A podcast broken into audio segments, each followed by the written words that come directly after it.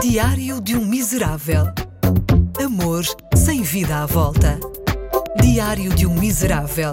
Um podcast exclusivo com Ricardo Coto.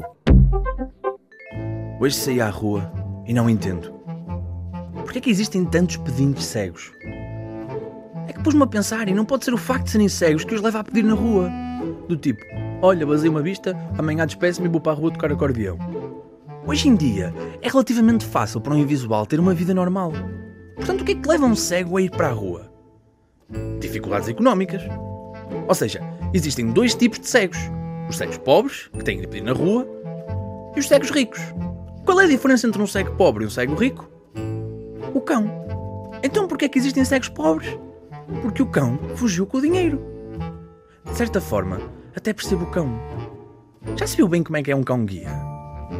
Cães guia, ao contrário dos cães normais, que andam sempre felizes histéricos, andam sempre tristes, cabisbaixos, com o passo muito lento. Até percebo, é que no fundo, eles são cães com emprego. Aliás, eu identifico muito com o cão guia.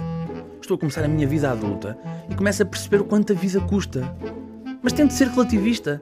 Há sempre alguém que está pior do que nós. Sei lá, pelo menos não, não sou um anão. Quando é que os pais de um anão percebem que ele não é mais uma criança?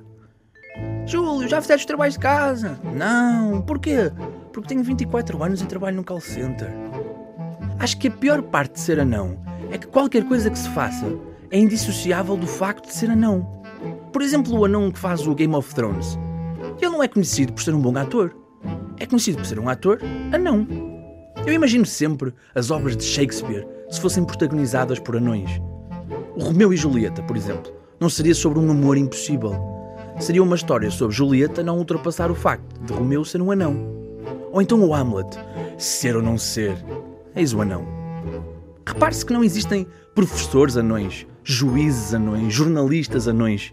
Se existissem, sempre que tentássemos explicar a alguém, viste aquele advogado a falar na televisão?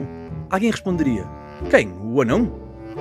A culpa deste estigma é nosso, dos não anões. Nós, os não anões, não conseguimos ultrapassar o facto de que existe uma fisionomia diferente da nossa. E nós devíamos respeitar muito mais os anões. É que para nós, sentar numa cadeira é fácil. Para eles, é uma luta. Têm de lançar as mãos, puxar o tronco e ficar ali com as perninhas a dar, a dar, a dar.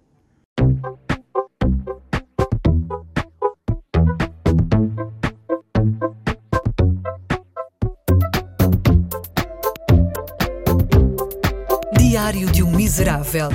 Um podcast exclusivo com Ricardo Coto.